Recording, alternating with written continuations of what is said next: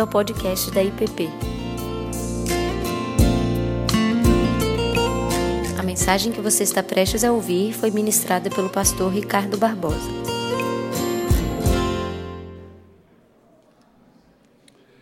Bom, gente, bom dia para todos. É, nós vamos nós vamos prosseguir então com a nossa meditação sobre o, último livro da Bíblia. Esse livro que Davi introduziu na semana passada, esse livro que, na verdade, é, é uma carta, talvez ou certamente a carta mais longa do Novo Testamento. E João introduz no versículo 4 do primeiro capítulo, dizendo João às sete igrejas que se encontram na Ásia, graça e paz a vós outros. Então, é uma carta, é uma longa carta. Uma carta que trata de um drama, um drama vivo que Jesus revela a João num domingo, talvez um domingo de manhã, um domingo como esse em que João encontrava-se ali sozinho, em Pátimos, exilado, prisioneiro do Império Romano, e talvez naquele domingo de manhã, no momento em que ele ali talvez solitariamente estava se dedicando à oração, à adoração, e naquele momento então Jesus se revela a João. E João, então, enquanto ele vê e ouve essas coisas, ele então registra. Por isso que no verso 3 ele diz: Bem-aventurados aqueles que leem e aqueles que ouvem as palavras da profecia. Então, o que nós veremos na medida em que avançarmos na nossa meditação desse livro é que nós veremos cada vez melhor o que João viu se nós ouvirmos o que João ouviu. Ver e ouvir são dois verbos muito importantes em todo o livro do Apocalipse. Para ver, ele precisa primeiro ouvir. E nós só seremos capazes de ver o que ele viu se nós ouvirmos o que ele também ouviu. É por isso que Paulo diz em Romanos que a fé vem pela pregação e a pregação pela palavra de Deus. Então vamos ler os versos 9 a 20 do primeiro capítulo, para darmos continuidade à nossa meditação nesse tema. Apocalipse 1, começando no verso 9. Eu, João, irmão vosso e companheiro na tribulação, no reino e na perseverança, em Jesus achei-me na ilha chamada Pátimos por causa da palavra de Deus e do testemunho de Jesus. Achei-me em espírito no dia do Senhor e ouvi por detrás de mim grande voz como de trombeta, dizendo: O que vês, escreve em livro e manda às sete igrejas: Éfeso, Esmirna, Pérgamo, Tiatira, Sardes, Filadélfia e Laodiceia. Voltei-me para ver quem falava comigo, e voltado, vi sete candeeiros de ouro, e no meio dos candeeiros um, semelhante a filho de homem, com vestes talares e cingido à altura do peito com uma cinta de ouro. A sua cabeça e cabelos eram brancos como a alva lã, como neve, os olhos como chama de fogo, os pés semelhantes ao bronze polido, como que refinado numa fornalha, a voz como voz de muitas águas. Tinha na mão direita sete estrelas, e da boca saía-lhe uma, uma afiada espada de dois gumes. O seu rosto brilhava como o sol na sua força. Quando vi, caí a seus pés como morto. Porém, Ele pôs sobre mim a mão direita, dizendo: Não temas, eu sou o primeiro e o último, e aquele que vive. Estive morto, mas eis que estou vivo pelos séculos dos séculos, e tenho as chaves da morte e do inferno. Escreve, pois, as coisas que viste, e as que são, e as que hão de acontecer depois destas quanto ao mistério das sete estrelas que viste na minha mão direita e aos sete candeeiros de ouro, as sete estrelas são os anjos das sete igrejas e os sete candeeiros são as sete igrejas. Pai querido, nós mais uma vez te agradecemos pela tua palavra e pelo teu espírito. Que o Senhor nos conduza na meditação da tua palavra de forma que aquilo que nos é revelado seja não apenas compreendido por nós, mas que possamos viver pelo poder do Espírito Santo a realidade para dentro da qual a tua palavra nos convida. É o que pedimos no nome de Jesus. Amém. Bem, como vocês viram na semana passada, Hoje nós vamos olhar para esse centro, esse centro da circunferência ou esse centro do universo. E na semana passada, o Davi tem duas coisas que o Davi já comentou na semana passada e provavelmente vocês ou certamente vocês irão ouvir isso sendo repetido tantas vezes quantas necessárias, porque elas são importantíssimas. A primeira delas diz respeito ao termo apocalipse que aparece na nossa, nas nossas versões em português. Davi falou bastante sobre isso e eu estava dando uma olhada no Aurélio e no dicionário Priberan sobre esse conceito, apocalipse, esse substantivo. E o Aurélio diz o seguinte: veja só. Qualquer acontecimento catastrófico, geralmente relativo ao fim do mundo ou à extinção da humanidade. Em termos religiosos, ele diz é o último livro do Novo Testamento, de sentido simbólico, que contém as revelações sobre o destino da humanidade feitas a São João Evangelista na ilha de Pátimos, representação em imagens de acontecimento desse livro, linguagem obscura, de difícil compreensão, narração profética e obscura, repleta de figuras de linguagem em que as forças do mal saem vitoriosas em relação ao bem. Ou seja, apesar da genialidade de Aurélio, né, pisou na bola feio aqui. Né? Ou seja, esse não é o conceito de apocalipse, nem bíblico e nem etimológico. Já o Priberan dá um pouco mais de alívio. Ele diz que é um substantivo, etc. Pisa na bola dizendo que é um discurso assustador, obscuro e profético, que descreve um grande desastre, cataclisma ou hecatombe, mas a origem etimológica do grego apocalipsus significa ação de destapar ou uma revelação. É por isso que em outras versões, em outras línguas, o último livro da Bíblia aparece como revelação.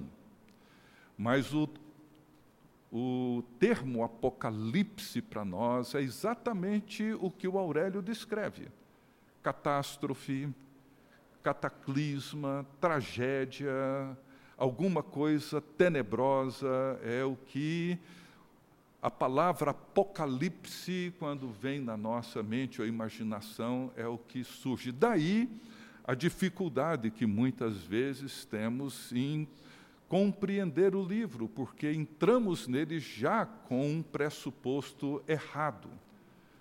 Ou seja, o que Jesus oferece para João é uma revelação, é como uma cortina de um teatro que se abre e você olha e vê o cenário e a peça começa a acontecer. Ou um presente que você recebe, você desembrulha e ali você vê o conteúdo daquele presente. É disso que esse livro trata. e é uma carta pastoral. E é um livro que serve de consolo, não é um livro para a gente ter medo dele.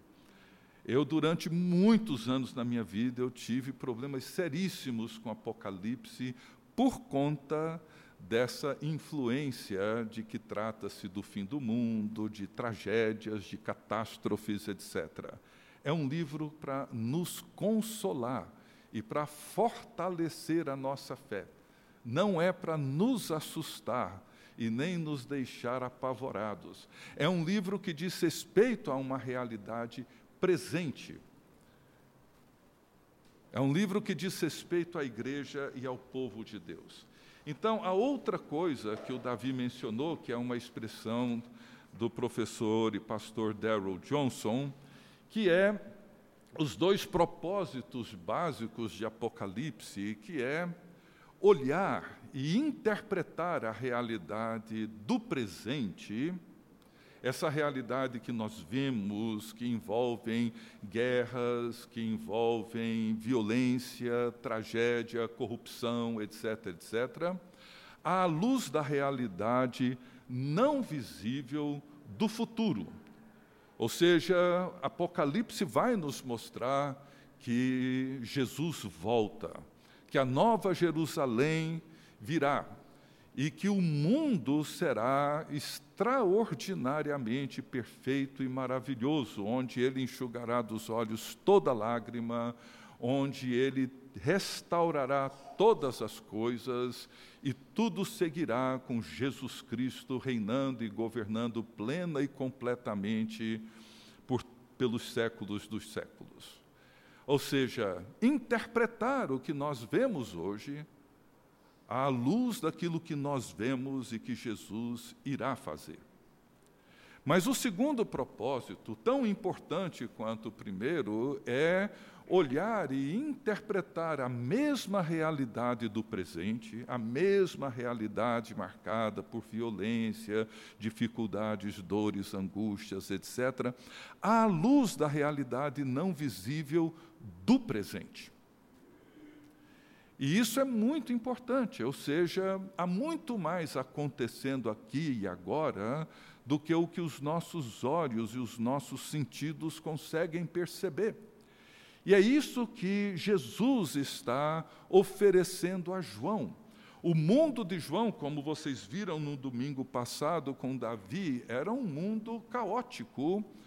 O Império Romano, se no tempo de Nero foi difícil para os cristãos, no tempo de Domiciano, já no final do primeiro século, era muito mais difícil. Domiciano foi um imperador inseguro, no ano 90, ele executou mais de 40 mil cristãos, incluindo provavelmente Timóteo.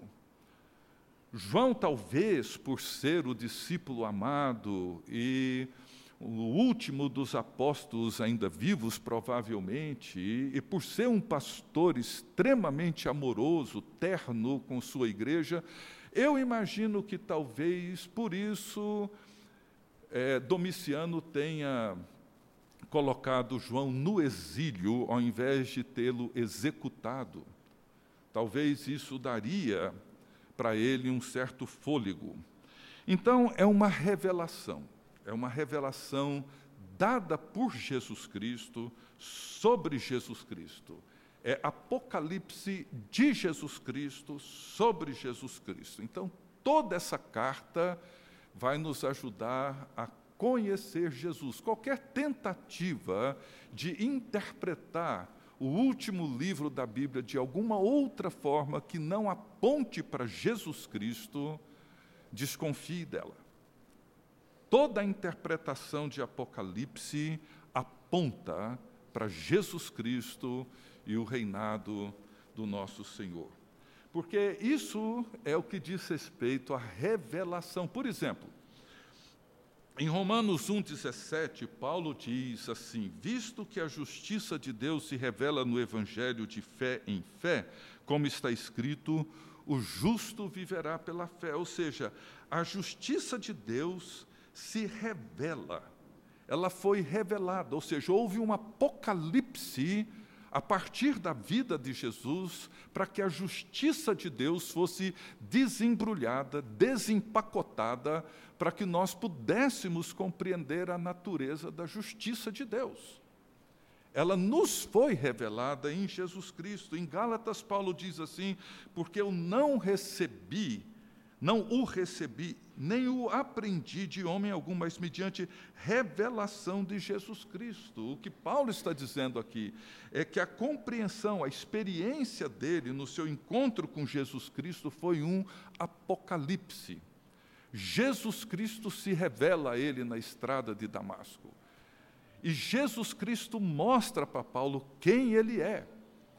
E isso para Paulo foi uma revelação é disso que Apocalipse trata.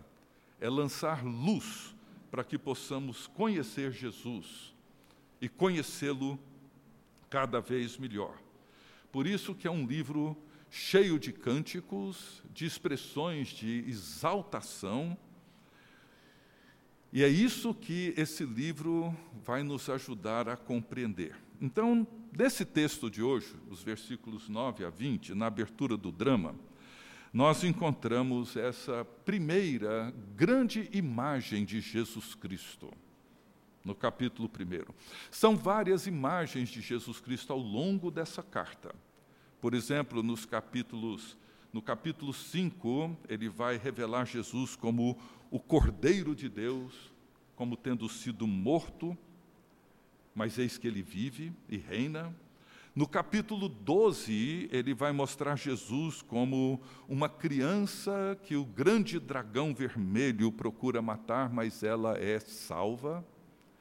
No capítulo 14, ele volta à revelação de Jesus como cordeiro, que era muito importante, principalmente para a mente judaica, que conhecia bem essa realidade. No capítulo 19, Jesus num cavalo branco, liderando um grande exército celestial, no capítulo 22, o Cordeiro que é a luz e a glória de Deus e de todas as nações. Bem, o mundo de João, como nós já vimos, era um mundo caótico, um mundo difícil um mundo onde o povo, particularmente os cristãos, viviam cercados de muita incerteza, muita insegurança, de muitas ameaças. Domiciano era o imperador, ele iniciou no, nos anos 90 uma terrível perseguição, talvez a perseguição mais violenta contra os cristãos, que acontece ali no início dos anos 90, no final do primeiro século, e ele vivia dominado por um medo diante da sua insegurança, e para compensar a sua insegurança, como outros imperadores fizeram, ele exigiu que todos os cidadãos, de todas as províncias romanas o adorassem como Senhor e Deus. Dominus et Deum. Ele tinha que ser adorado. Era um dever de todo cidadão romano, de todas as províncias romanas, pelo menos uma vez no tempo, uma vez no ano, ir a um templo dedicado ao imperador oferecer incenso ao imperador e adorá-lo, afirmando que ele era o Senhor e Deus. As ruínas do templo ao imperador Domiciano ainda estão na cidade de Éfeso. Bom, e para a maioria dos cidadãos, isso não era um problema, porque a grande maioria eram politeístas pagãos. Mas para João, e para muitos cristãos, ou para todos os cristãos, isso era um problema. Porque no Império Romano você poderia crer em qualquer coisa que você quisesse, professar qualquer religião. Havia um certo tipo de liberdade religiosa dentro do Império Romano. Mas você tinha o dever de, pelo menos, como eu disse, uma vez no ano, reconhecer que César é Deus E isso era importante para o império, porque era o que preservava a unidade do império. A unidade do império se dava em torno da maneira como o imperador era adorado e reconhecido como Senhor. E isso mantinha a unidade do império, e certamente João não se curvou e nem adorou o imperador. E por isso ele foi considerado um perturbador da ordem. Veja, gente, era uma coisinha só, uma vezinha no ano, uma entrada rápida e discreta num templo, acender um incenso, fazer uma breve declaração e ir para casa. Precisava fazer isso. Mas João, ele não se dobrou. E aí foi preso e foi exilado em Pátimos. E esse primeiro capítulo ele começa dizendo que me encontrei em espírito no dia do Senhor. Às vezes a gente olha uma afirmação como essa e talvez a gente imagina coisas assim muito muito além daquilo que é possível para qualquer um de nós. Mas eu eu arriscaria dizer que João encontrava-se naquele domingo orando e adorando, como nós fazemos. Nada muito excepcional.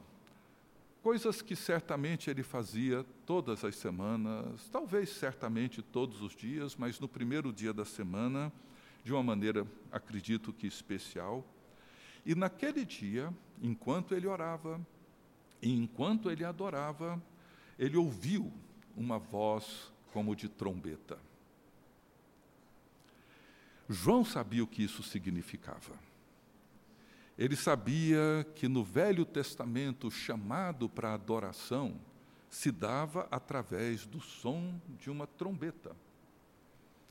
Ele sabia que a forma como o povo era convocado para ouvir um edito do imperador era através do som de uma trombeta. E ele sabia também que a trombeta era o que chamava o povo para a batalha, ou seja, o uso da trombeta era um uso muito comum e na imaginação de João era um uso muito próximo em virtude do chamado para adoração. Então ele virou-se, ele ouve uma voz como voz de trovão e ele vira para ver quem falava. Veja, não era uma voz interna, não era um sentimento interno. Ele ouve uma voz como de uma trombeta. Ele se volta para ver quem é que falava e o que é que ele viu. Ele viu uma pessoa. Ele viu Jesus de Nazaré, a mesma pessoa que ele reclinou a cabeça no peito naquela última ceia. E aqui nós temos essa primeira grande visão de Jesus Cristo. Ele vê sete candeeiros de ouro. No versículo 20, você nós lemos que ele afirma que esses sete candeeiros são as sete igrejas. E do lado de fora do Santo dos Santos havia um candeeiro. E era tarefa do sumo sacerdote, vestido até os pés, manter as velas do candeeiro acesas. E João então percebe o lugar onde ele se encontra. Ele se encontra no santuário, ele se encontra na presença de Deus. Veja, gente, é o não visível nos ajudando a entender o visível. Às vezes nós precisamos olhar para a realidade visível e ver a realidade não visível. Todos os meses, hoje à noite, inclusive, nós celebramos a ceia. O que nós vemos aqui na mesa é pão e o suco de uva. É uma realidade visível. Mas existe uma realidade não visível, representada pelo pão e pelo vinho. O que nós precisamos aprender é olhar para aquilo que não é visível, mas é real, muito real. Então, João encontra-se nesse cenário. Não é um cenário estranho, talvez alguém lendo Apocalipse hoje vai olhar para essa trombeta, sete, ah, as sete igrejas, ou sete candeeiros, está ali. Nada disso era estranho para João. Pode ser estranho para mim, não estou acostumado a ouvir trombeta. Mas é assim, aliás, a única vez que foi uma prima minha que eu fui celebrar o casamento dela, veio da fazenda do meu tio tocar um berrante para ela entrar na igreja. Foi a única vez que teve assim. Mas, enfim, ele vê no meio dos candeeiros alguém semelhante ao filho do homem. Outra expressão que vai aparecer no livro, nessa carta, várias vezes, e uma expressão também muito conhecida e familiar para João e para todos os cristãos do primeiro século, porque a expressão filho do homem você vai encontrar em Daniel 7, numa referência a Jesus Cristo. Está lá, o povo de Deus, no primeiro século, conhecia o livro de Daniel, certamente, e sabia que essa expressão se referia a Jesus Cristo, depois que Jesus foi revelado.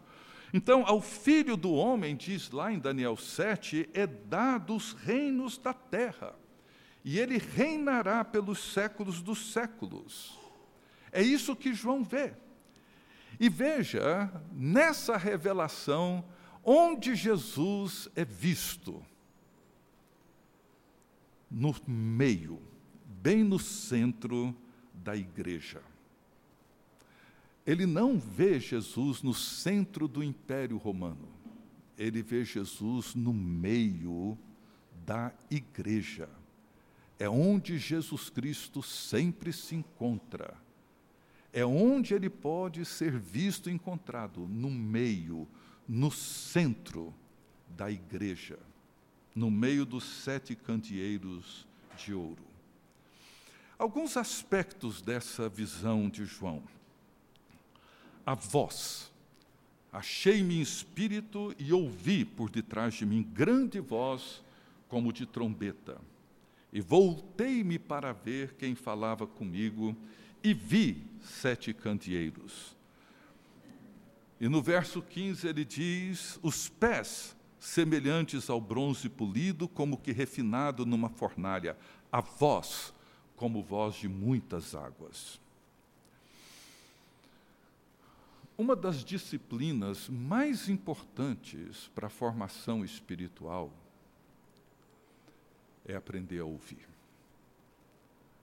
E talvez a mais difícil para os nossos dias, para a nossa cultura tão barulhenta, tão agitada, tão inquieta, tão impaciente. Nas sete mensagens, às sete igrejas, a exortação comum a todas as igrejas: quem tem ouvidos, ouça o que o Espírito diz às igrejas. O que acontece que é muito comum é que as igrejas, às vezes, não prestam atenção em Jesus, não ouvem a voz dele. Certamente estavam ouvindo muitas outras vozes, como nós hoje ouvimos muitas outras vozes. Jesus disse aos seus discípulos que as minhas ovelhas ouvem a minha voz e me seguem. E o problema é ouvir a voz do cordeiro quando tem um dragão cuspindo fogo. Normalmente nós ouvimos quem faz mais barulho, ouvimos quem grita mais. E é por isso o chamado de Jesus para prestarmos atenção. Quem tem ouvidos, ouça. O Espírito fala, sempre fala, sempre. Mas damos ouvidos a outras vozes, às vezes até as vozes que gritam dentro de nós vozes de mágoa, ressentimento, vingança.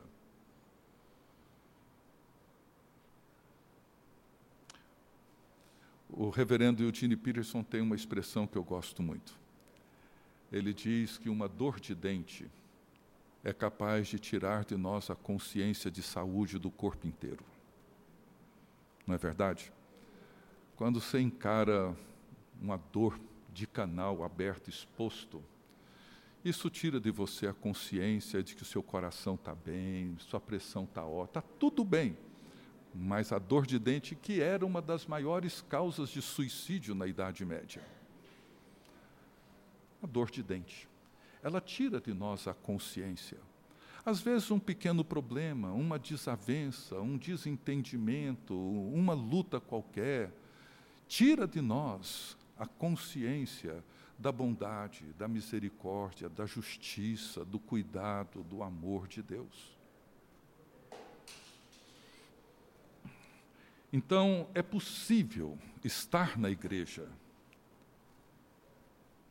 e não viver em Jesus Cristo, por Jesus Cristo e para Jesus Cristo. É por isso que na carta à igreja de Laodiceia, ele diz: Eis que estou à porta e bato, e se alguém ouvir a minha voz, se alguém ouvir a minha voz, entrarei. Bom, a quem que a igreja deve ouvir? Quem João ouviu? Jesus aparece com vestes talares. Ele se revela a João com vestes sacerdotais e com uma cinta de ouro ele é visto por João como o sumo sacerdote e o rei. São vestes que simbolizavam essas duas figuras importantíssimas. E como se trata de uma imagem, ela sempre é precedida com esse como. Jesus é como se ele estivesse vestido com as vestes talares e com o cinto de ouro. A sua cabeça e cabelos eram brancos. Daniel 7 a figura do ancião de dias no livro do profeta Daniel, na visão de Daniel. Ou seja, o Jesus que se revela a João, ele é o filho do homem e é Deus. É aquele que compartilha a natureza do próprio Deus. Ele é Deus. Será que nós conseguimos ver o que João vê? Porque Jesus é, antes de tudo, a sabedoria e a santidade. Seus olhos eram como chamas de fogo. Ele não somente é puro, mas também é purificador, e os seus pés semelhantes a bronze polido. E mais uma vez, voltando a Daniel, todos os reis eram simbolizados por grandes estátuas com os pés com uma mistura de ferro e de barro. Uma mistura que, na visão de Daniel, não era capaz de sustentar um império. Não era capaz de sustentar o peso das nações. E vocês lembram, na, na visão de Daniel, uma pedrinha é lançada e ela bate nessas estátuas e elas desmoronam. E é assim que tem acontecido ao longo da história com todos os impérios que surgiram. Em algum momento a ruína vem, eles são completamente destruídos. Jesus é aquele que vem e que sustenta o seu reino. Os seus pés são como bronze polido. Na sua mão direita ele tinha sete estrelas, e mais uma vez no verso 20, ele afirma que as sete estrelas são os anjos das sete igrejas. E no mundo do primeiro século, nós sabemos que o número sete era o número que simbolizava aquilo que é perfeito, aquilo que é completo. E no primeiro século, segundo alguns estudiosos, eles conheciam apenas sete planetas. E o povo tinha o hábito de consultar os mapas astrológicos. O imperador, ele colocava o seu trono em volta de sete estrelas, representando o seu poder sobre o cosmos, porque ele era um rei divino. Mas Jesus mostra a João que quem reina e quem tem o cosmos nas suas mãos é Ele, é Jesus Cristo, e não Domiciano. E da sua boca saiu uma espada afiada de dois gumes. Essa palavra que corta, que separa. E o seu rosto brilhava, e aqui nós lembramos da bênção de Arão, quando ele diz: O Senhor faça resplandecer o seu rosto sobre, sobre ti e tenha misericórdia de ti. Ou seja, Diante dessa visão de Jesus Cristo, essa visão magnífica, essa visão espantosa de Jesus Cristo, João cai aos seus pés como morto. Ele cai como se estivesse morto. Porque diante de uma visão assim, é só isso que nos resta nos prostrar diante daquele que reina pelos séculos dos séculos. E aí nós paramos, e aí nós ouvimos o que ele tem a nos dizer. Não vamos ouvir o que tanta gente hoje grita para chamar nossa atenção. Ouvimos o que Jesus precisa dizer para nós hoje. É uma visão que cessa toda a nossa inquietação, toda a tagarelice, todas as nossas especulações sobre Deus, sobre nós mesmos, sobre o mundo, e nos coloca prostrados e de joelhos diante de Jesus Cristo. É isso que aconteceu. Então veja, no meio, bem no meio, dos candeeiros, eu vi Jesus Cristo, e no capítulo 5, ele diz que no meio do trono, ele vê um cordeiro. Então, Jesus é aquele que encontra-se no centro de todas as coisas, no centro da história. E tem uma citação do reverendo Peterson que eu gosto muito. Ele diz assim: no culto, Deus reúne seu povo e se coloca no centro. A adoração é um encontro que visa a levar nossa vida a ser centralizada em Deus, para não sermos destituídos de um ponto centralizador. Nós adoramos de modo que vivemos em resposta a esse centro e dependentes dele, do Deus vivo. O fracasso na adoração nos relega a inclinações instáveis. Ficamos à mercê de toda propaganda, sedução engodo. Sem o culto, passamos a manipular e ser manipulados. Avançamos em pânico aterrador ou letargia enganosa e então ficamos alarmados por espectros e nos acalmamos com placebos. Se não houver um centro, não haverá circunferência.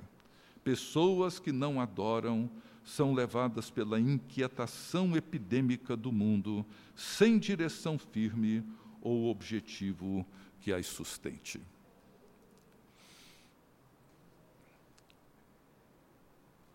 É isso. Se nós não somos capazes de ver Jesus Cristo no centro, bem no meio, se não somos capazes de olhar e ver que o Cordeiro assumiu o seu lugar no trono, ou seja, se nós não entendemos isso, nós vivemos apavorados, manipulando e sendo manipulados à mercê de todo tipo de bobagem que nós ouvimos. É por isso que ele diz: não temas, não tenha medo.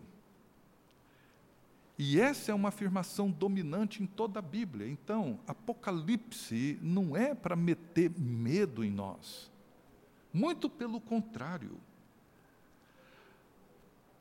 todas as palavras proféticas do Velho Testamento, o anúncio do nascimento de Jesus, no meio de todas as perseguições e exílios que o povo de Deus viveu em toda a história, em meio à incompreensão, humilhação, perseguição, essa palavra, ela é central. Não tenham medo. Eu sou o primeiro e o último eu estou vivo e eu tenho as chaves da morte e do inferno. Não tenham medo. Nós precisamos ouvir Jesus para ver aquilo que João viu. Deixa rapidamente olhar para de uma maneira assim mais mais mais global assim para as sete igrejas, ah, como uma introdução aos dois próximos capítulos, para a gente entender essa primeira visão de João. São sete cidades, sete igrejas, sete mensagens. Como eu já disse, sete era um número que simbolizava a completude. Haviam outras igrejas, é claro, Haviam outras cidades que tinham povo de Deus reunido nelas, como Mileto, Hierápolis, Colossos e tantas outras. O número sete, ele tem essa representação, essa simbologia, por isso que ele fala no verso 5 dos sete Espíritos de Deus. É a forma de João de escrever a plenitude de Deus, a presença de Deus. E são mensagens, então, a todas as igrejas, de todas as cidades, de todas as épocas. E, de alguma forma, quando nós lemos essas pequenas mensagens às sete igrejas da Ásia, nos capítulos 2 e 3, nós vamos perceber que, de uma maneira ou noutra, nós nos vemos representados nessas cartas, nessas mensagens na medida em que nós vamos lendo, nós encontraremos elementos muito significativos da nossa própria caminhada e jornada espiritual. E é por isso que esse livro se torna tão fascinante, porque em dois capítulos, em mensagens brevíssimas, curtas para sete igrejas, nós podemos ali ter um mapa espiritual, teológico, de todas as igrejas, de todos os tempos, de todas as eras e de todas as culturas. Então, quando João voltou-se para a voz da trombeta que chamou a atenção, a primeira coisa que ele viu foram esses sete candeeiros de ouro, as sete igrejas, das quais ele era pastor. No meio de tudo isso, ele viu um que era como filho do homem, que é Jesus Cristo. Vimos que Jesus Cristo não é visto fora desta comunhão. Aí nós percebemos que o evangelho ele não se destina a indivíduos, mas a um povo ao povo de Deus, se destina a nós enquanto pessoas, mas não enquanto seres isolados, porque o pecado é que fragmenta, o pecado é que nos separa é aquilo que nos condena a um confinamento. O evangelho, ele restaura, o evangelho, ele reúne e ele nos insere dentro de uma comunidade. Nós somos batizados para dentro de um corpo. A vida da fé revelada e cultivada nas narrativas bíblicas, ela é altamente pessoal, mas ela não é apenas pessoal no sentido do indivíduo, ela envolve a família, ela envolve a nação, ela envolve um povo. Então, o fruto do Espírito, amor, paz, longanimidade, eles não existem em isolamento. Eles acontecem, são experimentados sempre em comunhão. Por isso que a expressão fora da igreja não há salvação.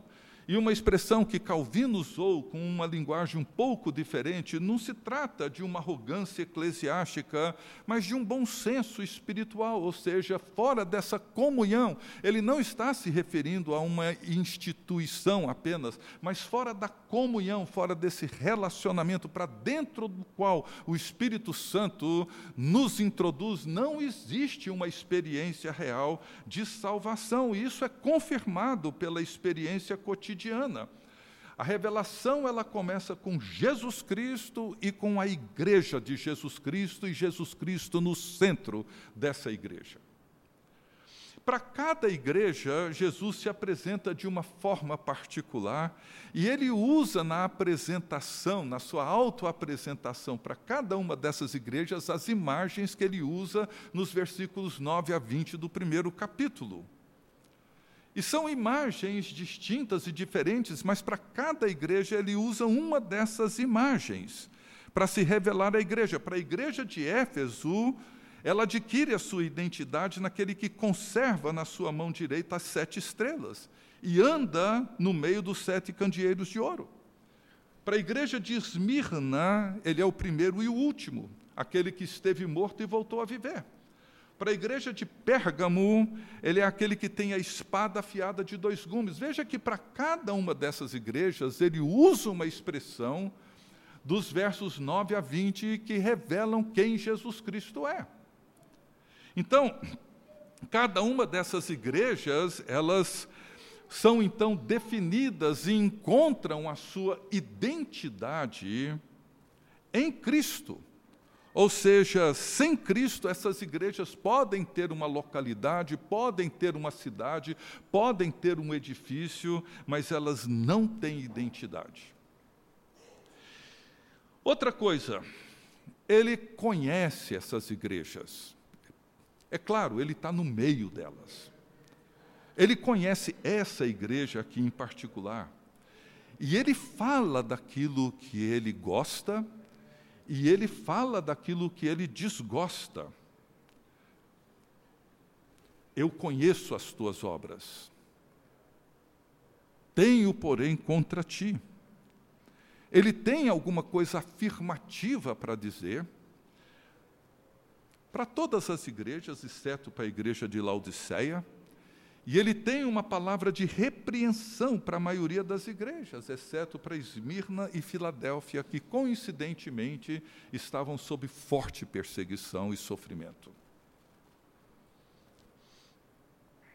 Ele diz o que essas igrejas precisam fazer: arrepender, lembrar, conservar, voltar, abrir a porta, e termina com uma promessa àqueles que venceram. Em todo o livro, nós vemos que os que venceram são aqueles que permaneceram fiéis ao testemunho de Jesus Cristo. Mesmo diante da perseguição e da pressão. E a exortação comum às sete igrejas é: quem tem ouvidos para ouvir, ouça. E as sete mensagens, elas acontecem no formato não de uma carta, mas elas são aqui uma mensagem, uma revelação. Ou seja, elas têm ali uma combinação de dois estilos, de um oráculo profético e de um edito real, no mundo romano e no mundo judaico. E todas as cartas começam com: diz aquele, diz o Filho de Deus, diz o Santo. É a mesma estrutura dos oráculos do Velho Testamento, que começavam com essa declaração: assim diz o Senhor. Os editos reais começavam com: assim diz o imperador. Ou seja, a forma é uma combinação de edito político e oráculo divino. E Jesus usa essa forma para afirmar que ele é Deus e que ele é rei. Ele é o verdadeiro Senhor e o verdadeiro Rei de todas as coisas. Então, no meio de uma forte tribulação e perseguição, Jesus se revela como verdadeiro Deus e verdadeiro Rei. Será que é assim que nós o vemos hoje? Gente, estou terminando, rapidinho agora. Jesus se revela a João e ele usa a palavra eclésia para falar da igreja. A palavra eclésia é uma palavra não religiosa. Era uma palavra usada no primeiro século para descrever uma assembleia da cidade. Ou seja, a cidade, quando se reunia numa assembleia, fosse para ouvir um edito do imperador, fosse para tomar alguma decisão, aquilo era uma eclésia. O Novo Testamento toma essa expressão. É interessante que João, ou os autores do Novo Testamento, poderiam usar uma expressão do Antigo Testamento como congregação do Senhor, mas ele não usa essas expressões. Então, ele usa uma expressão muito comum, é como se nós fôssemos convidados para vir aqui, domingo após domingo, para ouvir a palavra de Deus e definir, decidir o que, que nós vamos fazer como representantes desse Senhor e Rei.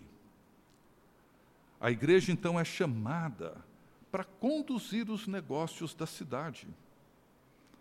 É como se aqui as coisas devessem acontecer. Então, são sete mensagens a sete igrejas escritas para o povo de Deus, vivendo sobre o governo verdadeiro de Deus e do verdadeiro Rei, para cuidar dos interesses do reino de Deus, do governo de Deus no meio da cidade dos homens. Então, usando a linguagem de Apocalipse, conduzir os interesses da Nova Jerusalém, que nós veremos mais no final, os interesses da noiva, bem no meio da grande meretriz. O bem-estar de uma cidade está diretamente relacionado e dependente do bem-estar da igreja de Jesus Cristo. Quando nos reunimos em nome do verdadeiro Deus e do verdadeiro Rei, isso tem implicações profundas e veremos isso na oração de Apocalipse 8, 1 a 5. Então, gente, nós vemos, por exemplo, que muitas vezes é comum ouvir os cristãos dizendo que a igreja é marginalizada, a igreja é isso e tal. Já fomos bem menores, hoje existe muita arrogância no meio da igreja de muitos cristãos. Mas, assim, quando nós nos vemos marginalizados, e talvez até para evitar a marginalização, nós somos tentados a, a nos moldar com os elementos desse mundo, com critérios dessa cultura, negando o senhorio de Jesus Cristo, nos tornamos mais parecidos com a cultura circundante do que com Jesus Cristo e o seu trono. Então, nós nos sentimos muitas vezes marginalizados quando o centro muda de lugar. Ou seja, o que João vê aqui é que quando o centro de todas as coisas é Jesus Cristo, e quando Jesus encontra no meio da igreja, a igreja nunca deveria ter nenhum motivo para se sentir marginalizada. Pode não ser ouvida, Jesus não foi. Pode não ser reconhecida, admirada, Jesus também não foi, a não ser por poucos. Então, gente, a Casa Branca não é o centro, a ONU não é o centro, o Palácio do Planalto não é o centro, Google não é o centro. O centro é uma pessoa. E essa pessoa não encontra-se à margem, nem da história e nem do que acontece. Então, muitas vezes nós nos sentimos desencorajados, às vezes desorientados.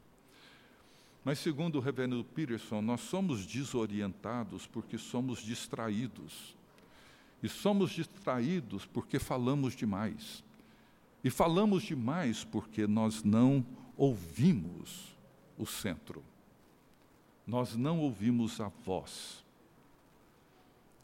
Às vezes as pessoas, pastores assim, como eu e tantos outros, às vezes vemos a igreja meio desanimada e achamos que ela precisa de alguma coisa mais atrativa, os jovens estão desinteressados, etc. E nós queremos correr atrás de alguma coisa que seja interessante, que seja legal, etc. Um programa mais sofisticado, mais empolgante, mais bem elaborado, etc. Nada contra pensar numa coisa boa para fazer. Mas o que nós precisamos mesmo, gente, é de um apocalipse. Precisamos conhecer o que tem dentro do pacote. Precisamos ouvir uma voz. Jesus, então, encerra esse primeiro capítulo dizendo: Eu estou vivo e eu tenho a chave. Eu tenho a chave da morte do inferno. Eu estou no centro. Eu sou o primeiro e o último. Não tenham medo. Essa é a primeira visão de Jesus, na revelação que Jesus dá a João. Deus bendito, Pai de Jesus Cristo, nosso Senhor e nosso Salvador, bendito seja o teu nome. Oramos, ó Deus, para que teu reino venha, para que o Senhor nos conceda um apocalipse, uma revelação, de forma que nossos olhos se abram e possamos ver, ouvir e ver Jesus Cristo reinando gloriosamente pelos séculos dos séculos. Ó oh Deus, que isso nos dê um novo ânimo, nos dê uma nova motivação, que isso nos ajude a nos libertar dos medos, das angústias que as mentiras, os engodos, as manipulações vão produzindo em nós. Que sejamos o teu povo, ó Deus, alimentados pela tua palavra, escutando a tua voz e vendo aquilo que o Senhor fez, tem feito e fará. É o que nós pedimos, no nome de Jesus Cristo, nosso Senhor e Salvador. Amém.